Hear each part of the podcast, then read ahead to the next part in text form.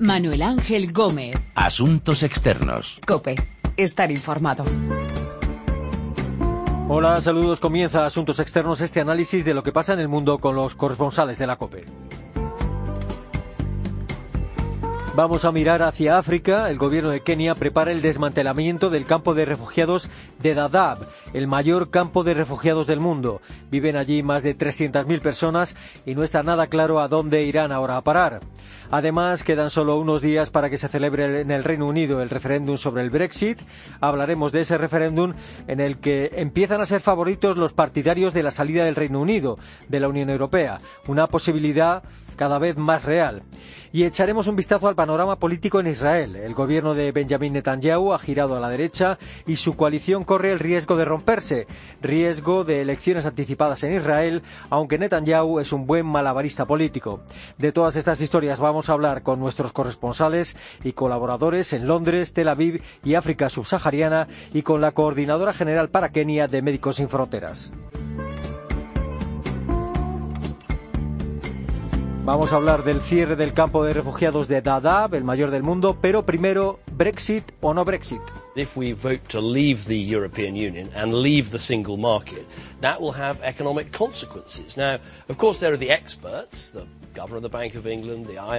cada vez es mayor el riesgo de salida del Reino Unido de la Unión Europea, o eso es lo que dicen los sondeos. Habrá que esperar a ver qué ocurre el jueves 23 de junio. Cameron, el primer ministro británico, dijo, ha dicho hace poco lo ha vuelto a, decir, ha insistido en que la salida del Reino Unido de la Unión Europea tendría consecuencias Londres, José Luis Concejero, saludos. ¿Qué tal, Manu? Muy buenas. Hola. Eh, ¿Qué dicen las últimas encuestas? Eh, quizá la mayor atención al asunto de la inmigración en los últimos días esté llevando a tomar la delantera a los partidarios del Brexit.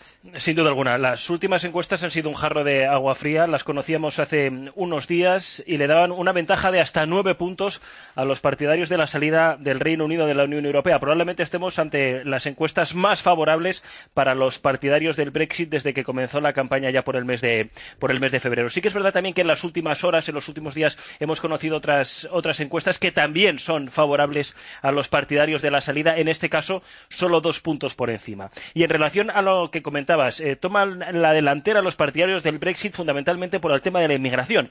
En los últimos días, Manu, hay un dato que es demoledor y hablamos de 333.000.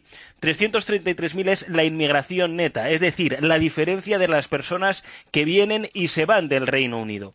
Eh, por lo tanto, estamos ante unos números bastante elevados. El gobierno de David Cameron se ha comprometido a que esta cifra no supere los 100.000, pero estamos ante unos números que están aprovechando los partidarios del Brexit para hacer campaña y asegurar que 333.000 personas más en el Reino Unido colapsan los servicios sociales, colapsan la sanidad pública, colapsan también la educación y que de alguna manera es inviable llevar un país con garantías con estos números de inmigración. Eh, y por lo tanto, sí que es verdad que estos números eh, de alguna manera han podido hacer daño y han podido invitar a que las encuestas sean más favorables para los partidos del Brexit. Además, aquí tenemos que tener eh, también una idea, mano. Están aprovechando los que están haciendo campaña para abandonar la Unión Europea la situación en la que se encuentra la Unión Europea. Aseguran, y eso no es del todo cierto, que en los próximos años se podrían incorporar a la, a la Comunidad Europea países como Turquía, Macedonia y como Albania, que todavía hay que verlo, que es lo que dice el primer ministro.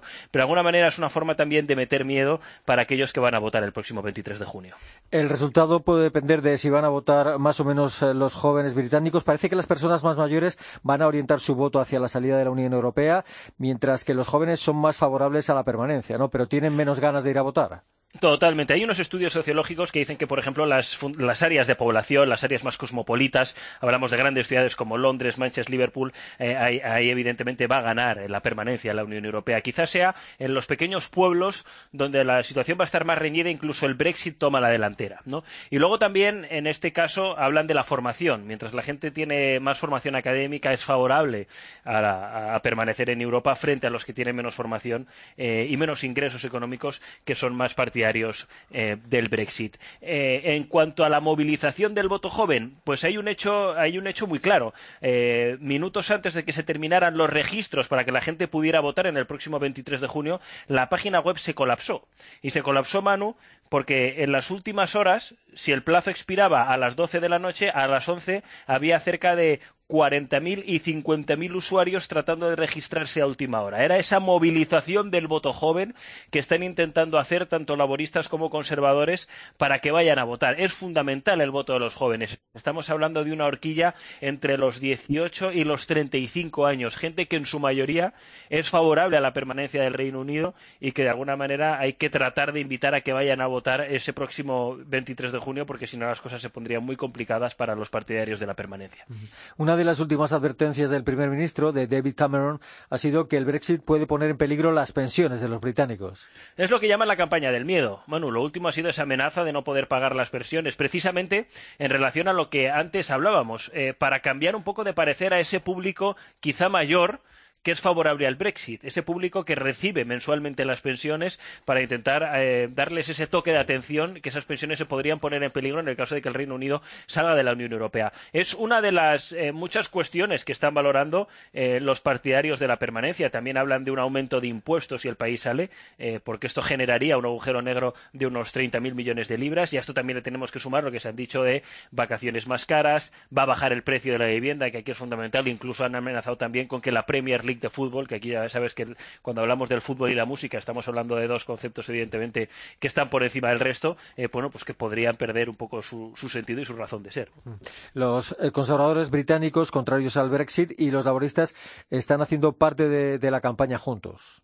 Totalmente. Además, hay una imagen eh, muy llamativa y es la del propio David Cameron con el alcalde de, con el alcalde de Londres, Sadiq Khan, haciendo campaña juntos en Londres. Eh, recordemos que David Cameron, eh, bueno, pues soltó bastantes perlas en contra del laborista Sadiq Khan en esa campaña al Ayuntamiento de Londres, acusándole de radical por sus relaciones, bueno, pues en algún momento determinado de su vida con, personas cercanas un poco al, al, islamismo más extremo, ¿no? Luego también esa fotografía la hemos visto con otros enemigos irreconciliables históricos. Estamos hablando de John Mayor, conservador, y Tony Blair, laborista. Ambos el otro día en Irlanda del Norte también ofrecieron un, un mitin junto de campañas invitando a votar a favor de, la Unión Europea. Gordon Brown también se está movilizando. Es decir, en estos momentos eh, esa parte del Partido Conservador favorable a la permanencia y el laborismo que está movilizado, porque no está movilizado en su conjunto, están tratando de hacer, de hacer piña porque de alguna manera ven que la situación se está yendo, eh, sobre todo con las últimas encuestas de las que hablábamos antes, que dan eh, un claro favorito a la salida de la Unión Europea.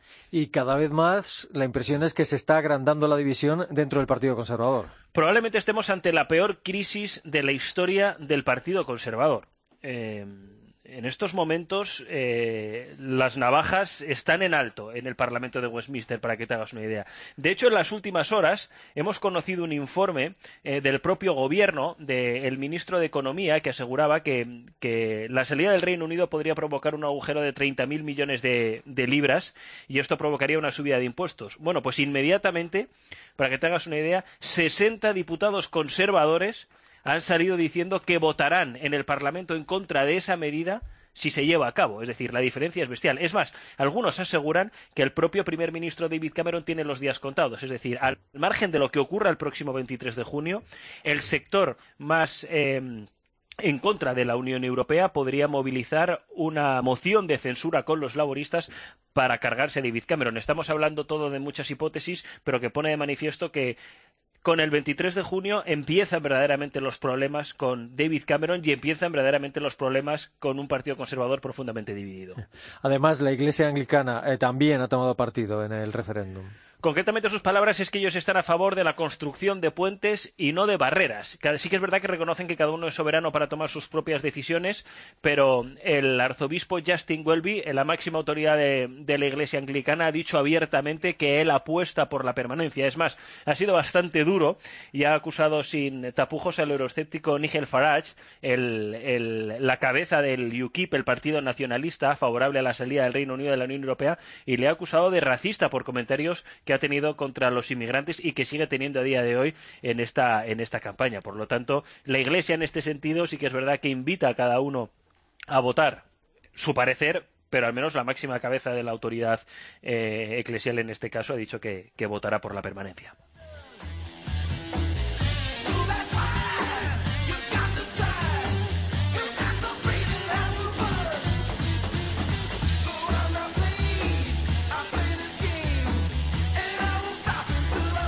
En pocos días saldremos de dudas, sabremos si tendremos terremoto o no en la Unión Europea causado por los británicos. En Israel, de momento, no hay terremoto, aunque el giro a la derecha del gobierno de Benjamin Netanyahu sí ha agitado el panorama político en ese país.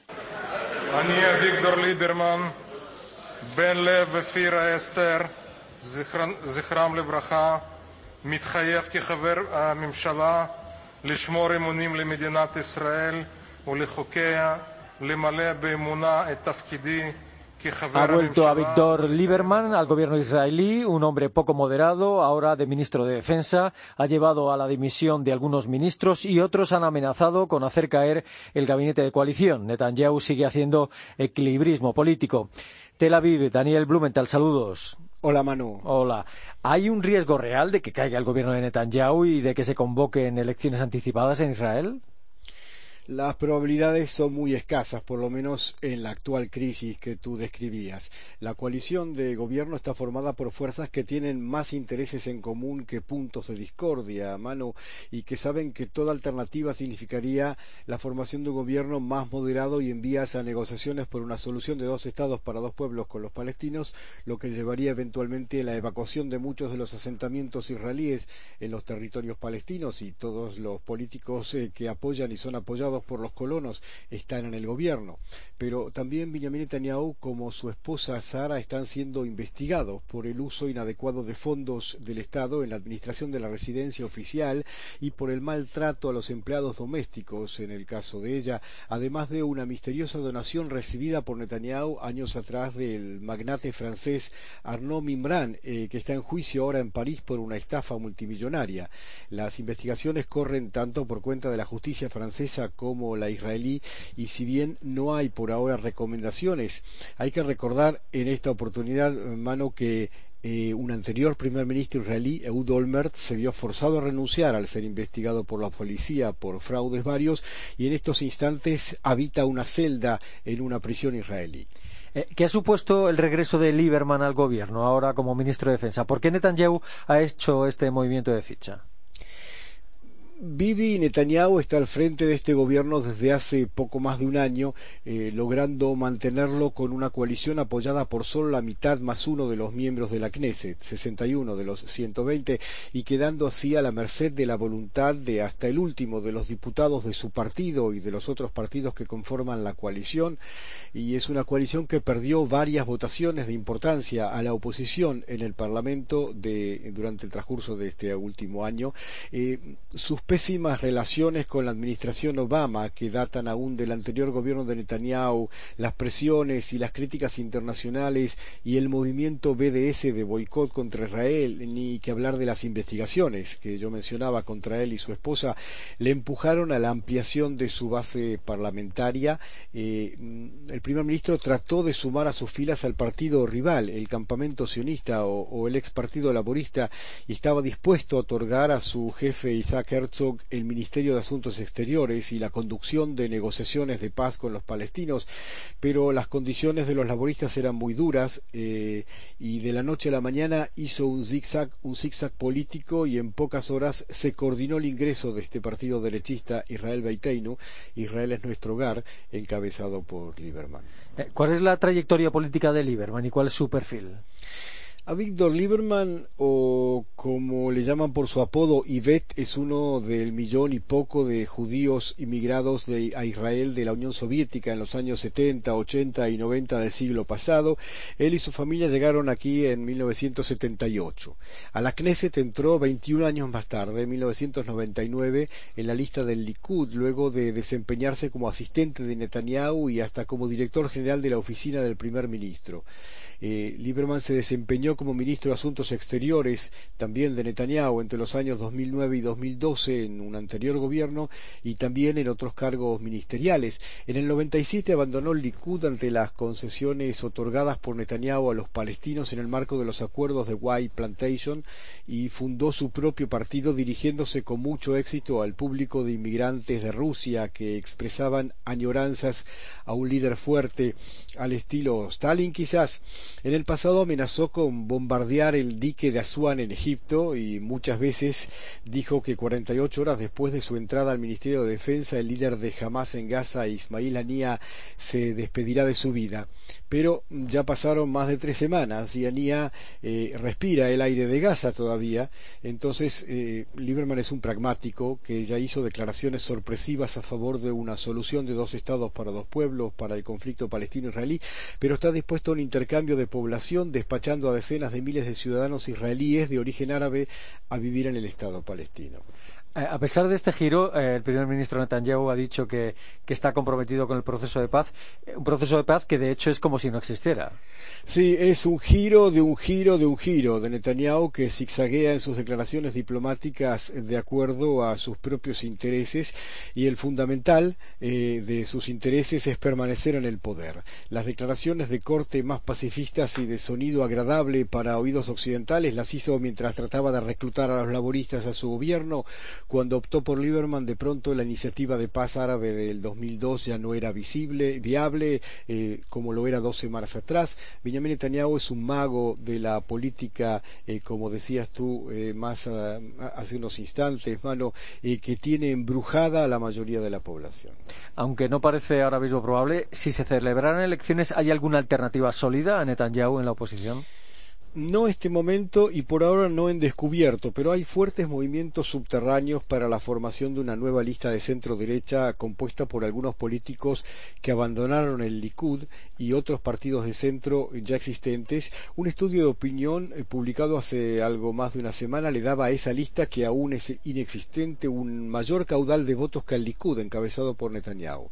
Pero algo parecido aconteció en las pasadas elecciones del 17 de marzo de 2015 cuando los laboristas eran los favoritos con mayores chances de formar gobierno, de acuerdo con los estudios de opinión, y Bibi colgó en su página de Facebook un video en el que instó a la gente a ir a votar porque los árabes están siendo llevados a las urnas en autobuses por militantes de la izquierda.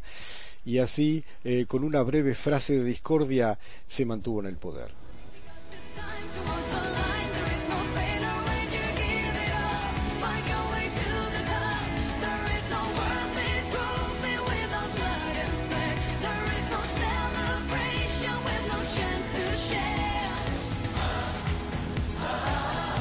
El primer ministro de Israel hace equilibrismo para que no caiga su gobierno y en Kenia el gobierno piensa cerrar el campo de refugiados de Dadaab, que alberga a más de 300.000 personas. Kenya is committed to closing the Dadaab refugee complex. This decision has been made by government reflecting the fact that the camps have become hosting ground for Al-Shabaab as well as centers of smuggling el ministro de Interior keniata daba argumentos para el desmantelamiento de este enorme campo de refugiados. Decía que sirve para que la milicia extremista islámica somalí de Al-Shabaab prepare atentados y ataques contra objetivos en Kenia. Laura Secorum, saludos. Hola, Manu. Hola. Eh, eh, ¿Desde cuándo existe el campo de Dadaab? ¿Dónde está exactamente? ¿Por qué se creó? ¿Y por qué es ahora cuando el gobierno de Nairobi quiere desmantelarlo? El campo existe desde el 1991 y se creó para acoger en inicio a miles de somalíes que estaban huyendo de la guerra civil en la época, pero ha crecido desde entonces, sobre todo alrededor de 2011, porque hubieron 100.000 personas que vinieron a causa de la sequía. Así que el campo ha crecido y está en el norte del país, cerca de la frontera con Somalia. Entonces, ¿por qué cerrarlo ahora después de un cuarto de siglo? bueno, hay diferentes razones. La primera ha sido el aumento de ataques de Al-Shabaab en Kenia. hubo Westgate en 2013, Garissa, la Universidad de Garissa el año pasado.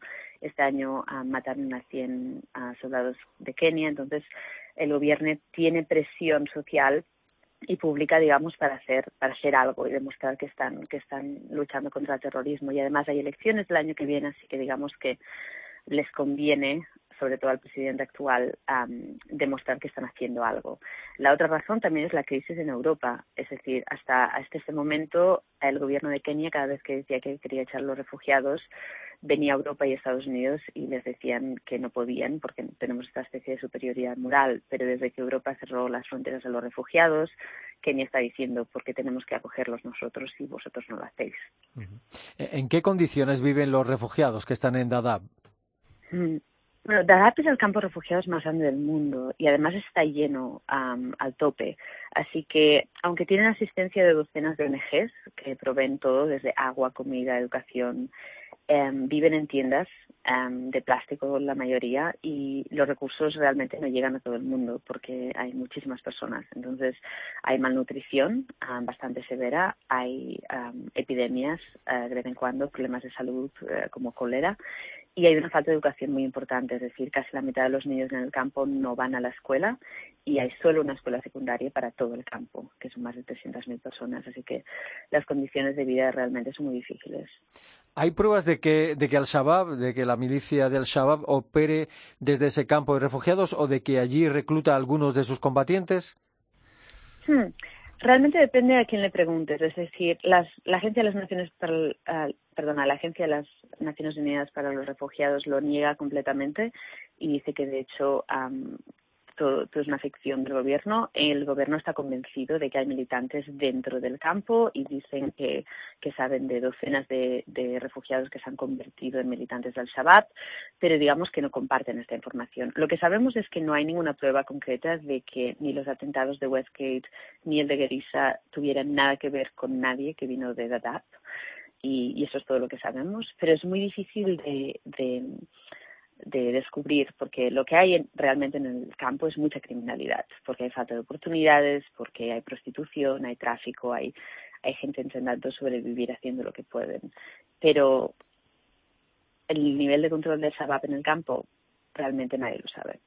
Eh, ¿Y qué va a pasar con las más de 300.000 personas que viven allí? ¿A dónde van a ir a parar? ¿Hay algún plan para que sean eh, trasladadas a otro sitio o simplemente se les va a expulsar? Mm. Esta es la pregunta del millón, realmente, porque ahora finalmente el gobierno ha anunciado su plan, que es repatriarlos. Entonces dice que tiene la intención de repatriarlos a zonas, entre comillas, seguras de Somalia. Pero claro, este, este plan tiene, tiene muchos agujeros. El primero es que, de hecho, las Naciones Unidas ya llevan tres años intentando repatriar a somalíes y en estos tres años, con la ayuda del gobierno de Somalia y el de Kenia, solo han conseguido repatriar a 14.000, porque es muy difícil encontrar sitios donde, donde se sepa que van a estar seguros y además es muy difícil proveerles con, con ayuda, educación y los recursos que necesitan una vez están en Somalia. Entonces, claro, 14.000 en tres años quiere decir que a este paso tardarían 20 años en vaciar el campo. Y además, de lo que la gente no habla tampoco, es que en el campo hay gente de Eritrea, refugiados de Etiopía, del Congo, de Sudán, y, y tampoco nadie está diciendo qué va a pasar con ellos. Así que está todo un poco en el aire.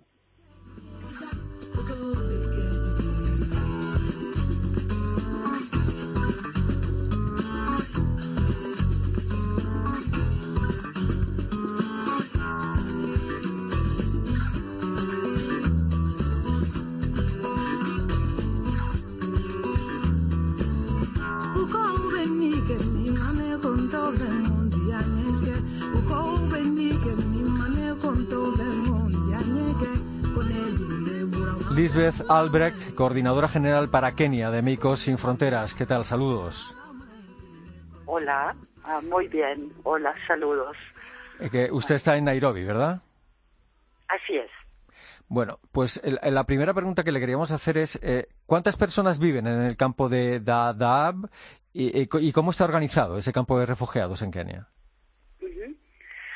Bueno, en el campo de refugiados de Dadaab, que, está entonces sí en Kenia, muy cerca de la frontera con Somalia, viven como unos 325 mil refugiados. La mayoría son de origen somalí y es el campo de refugiados más grande del mundo. Existe desde que empezó la guerra en Somalia y ya son 25 años y inicialmente fue, fue construido para dar refugio a 90.000 refugiados. No, la verdad es que Kenia como país ha facilitado refugio a estos cientos de miles de refugiados y en los campos de Dadaab y en otro campo en Kakuma, cerca de la frontera con, con Sudán.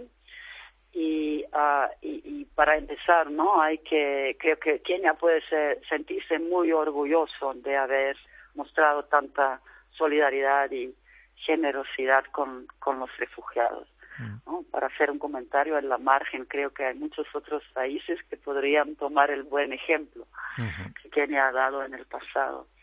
Ahora, ah, ¿cómo está organizado este campo? Ah, en realidad son cinco campos y los refugiados dependen casi al 100% de la ayuda humanitaria.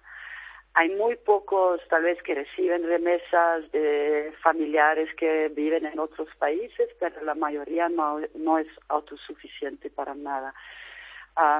entonces, reciben 20 litros de agua al día, una ración de alimentos mensual, viven todavía en abrigos hechos de lonas de plástico porque no tienen el derecho de construir algún hogar más permanente. Todos los servicios básicos, ah, incluyendo educación, servicios de, salud, están organizados bajo la coordinación de ACNUR y uh, implementados por ONGs, así tal como Médicos Sin Fronteras. es un, una situación, no lo viven un poco los unos en, encima de los otros, es, es impresionante verlo, de verdad. Es como una ciudad cuando uno lo ve desde, desde el avión y también las condiciones de sanitarias, particularmente en términos de, de sanitación, siguen siendo muy precarias. Mm. ¿Qué, carencias, precisamente le iba a preguntar por, por qué carencias, qué carencias tienen eh, las personas que vienen en este campo de refugiados eh, gigantesco eh, de Dadaab? Bueno, entonces creo que sí, donde, más hace falta es esto en términos de, de agua y saneamiento. Igual, por ejemplo, los, las raciones de, de alimentos, a veces uh, cuando no hay suficientes fondos, entonces los cortan, eso inmediatamente tiene uh, consecuencias a nivel de la, de la, situación de nutrición, más que todo de los, de los niños. Um, no hay duda, ¿no? Que no es una, una, una opción como una solución en sí a largo plazo ya tener um, campos que duran desde más que 25 años, es como muy difícil de imaginarse. Pero hoy en día igual uh, está ACNUR, están las ONGs y al menos ah, también hay que decir que los servicios básicos sí se dan. Eh, ¿Qué problemas de salud y de higiene hay en un campo de refugiados como este? ¿Quién y quién atiende estos problemas? Entonces sí, todos los servicios de salud en estos campos los proveen las ONGs y la Cruz Roja Keniana. Médicos Sin Fronteras, por ejemplo, trabaja en uno de los cinco campos, se llama Dagajale, y tiene una población de más o menos 90.000 refugiados. vemos los problemas principales son ah, enfermedades de, diarrea, ah, enfermedades de piel, ah, infecciones respiratorias, y claro, por esta misma situación precaria sanitaria y el hecho de que viven no tanta gente en tan poco espacio, entonces el riesgo de epidemias es súper importante. Justamente Kenia todavía vive una epidemia de cólera, también tocó a los campos a finales del año pasado, mientras se ha podido estabilizar, pero claro, tienes todo el entorno para que cualquier epidemia, no sé, va muy rápido, ¿no? Mm, se puede propagarse, ¿no? Eh, ¿qué, labor hace Médicos Sin Fronteras allí, en ese campo de refugiados? Entonces, como, como ya mencioné, trabajamos en, en uno de los cinco campos Ah, ahí tenemos un hospital, un hospital de 100 camas y dos clínicas. Entonces damos uh, consultas externas de salud básica, también consultas de salud mental, cirugía, uh, servicios de salud materno-infantil, que va a consulta pre, postnatal, um, partos, cesáreas, y más y más atendemos también enfermedades crónicas, ¿no? Pacientes con VIH, con tuberculosis, pero también ahora con diabetes, con hipertensión, hasta con cáncer. Tal vez vale la pena destacar que de estos 325 mil refugiados, hay un 30% que ya tienen más de 20 años de vivir en el campo. Hay 100 mil refugiados quienes nacieron en el campo, ¿no? entonces, no solo tienen los problemas de salud uh, como de emergencia, pero también los problemas de salud ya de, una población uh, que tiene décadas de vivir ahí, personas mayores, personas mayores y todo esto. ¿Y qué consecuencias puede tener el cierre de este campo de refugiados? ¿A dónde podrán acudir estos cientos de miles de refugiados para recibir ayuda? Bueno, nosotros como organización médica humanitaria sí ah, creemos que podría tener consecuencias inmediatas muy devastadoras y que hasta podría poner en riesgo la vida de miles de personas, ¿no? entonces, para, porque claro, ya en, en, el caso de cerrar los campos y tampoco se propone como otras alternativas, otras opciones, entonces ya los refugiados se, se, se, van a ver obligados a regresar a Somalia, ¿no? Al final es esto. Somalia, un país que uh, donde la gobernanza sigue siendo muy frágil, uh, que um, gran parte del país todavía vive un conflicto de guerra. Um, para muchos refugiados las condiciones no dan para un retorno um, seguro y, digno. Y lo más importante, que lo más preocupante, es que el acceso a medios de subsistencia y de servicios básicos, incluyendo servicios de salud, sigue siendo muy limitado, hasta en ciertas partes o gran parte de Somalia, inexistentes. Entonces sí, es la gran pregunta, ¿dónde van a poder acudir? ¿Qué va a pasar con, con este paciente que tiene una enfermedad crónica, con esta mujer embarazada, con este niño mal desnutrido, ¿no? Lo, lo, lo que también ah, insistimos nosotros es que los casos de protección tendrían que ser evaluados de forma individual, ¿no? Ahora pensar que un retorno masivo de la noche a la mañana sin distinción, uh, que sí, seguro que podría tener un impacto muy negativo para, para miles de personas y miles de familias. ¿Y es una opción para todas estas personas regresar a Somalia? Pues nosotros no lo creemos, ¿no? Además, claro, también uno um, se, se, se, hace la pregunta cómo hasta de, uh, sería posible de, de en, en, términos de la logística, ¿no? Cómo organizar un movimiento masivo tan importante de la noche a la mañana. Eh, ¿Cabe la posibilidad de que finalmente el gobierno de Kenia se eche atrás y, no cierre este campo de refugiados?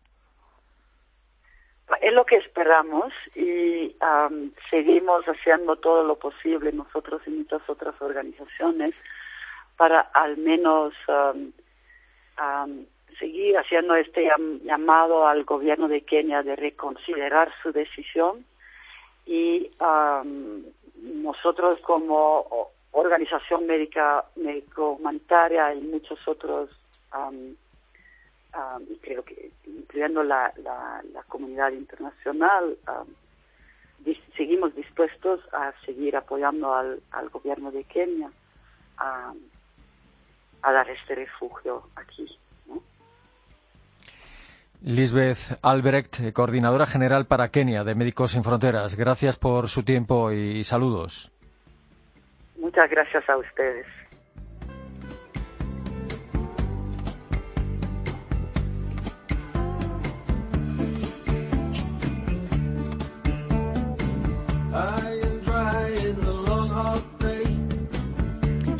El futuro cierre del campo de refugiados de Dadaab en, en, Kenia, el giro a la derecha del gobierno de Benjamin Netanyahu en Israel y la creciente posibilidad de que los británicos voten a favor de salir de la Unión Europea en el referéndum del 23 de junio. Nos lo han contado nuestros corresponsales y colaboradores en África subsahariana, Tel Aviv y Londres y hemos hablado con la coordinadora general para Kenia de Médicos Sin Fronteras. Hoy ha estado en el control nuestro compañero Pedro Díaz Aguado. Recuerden que nuestra dirección de email es asuntosexternos.cope.es y que también estamos en Twitter, Asuntos Externos, todo junto.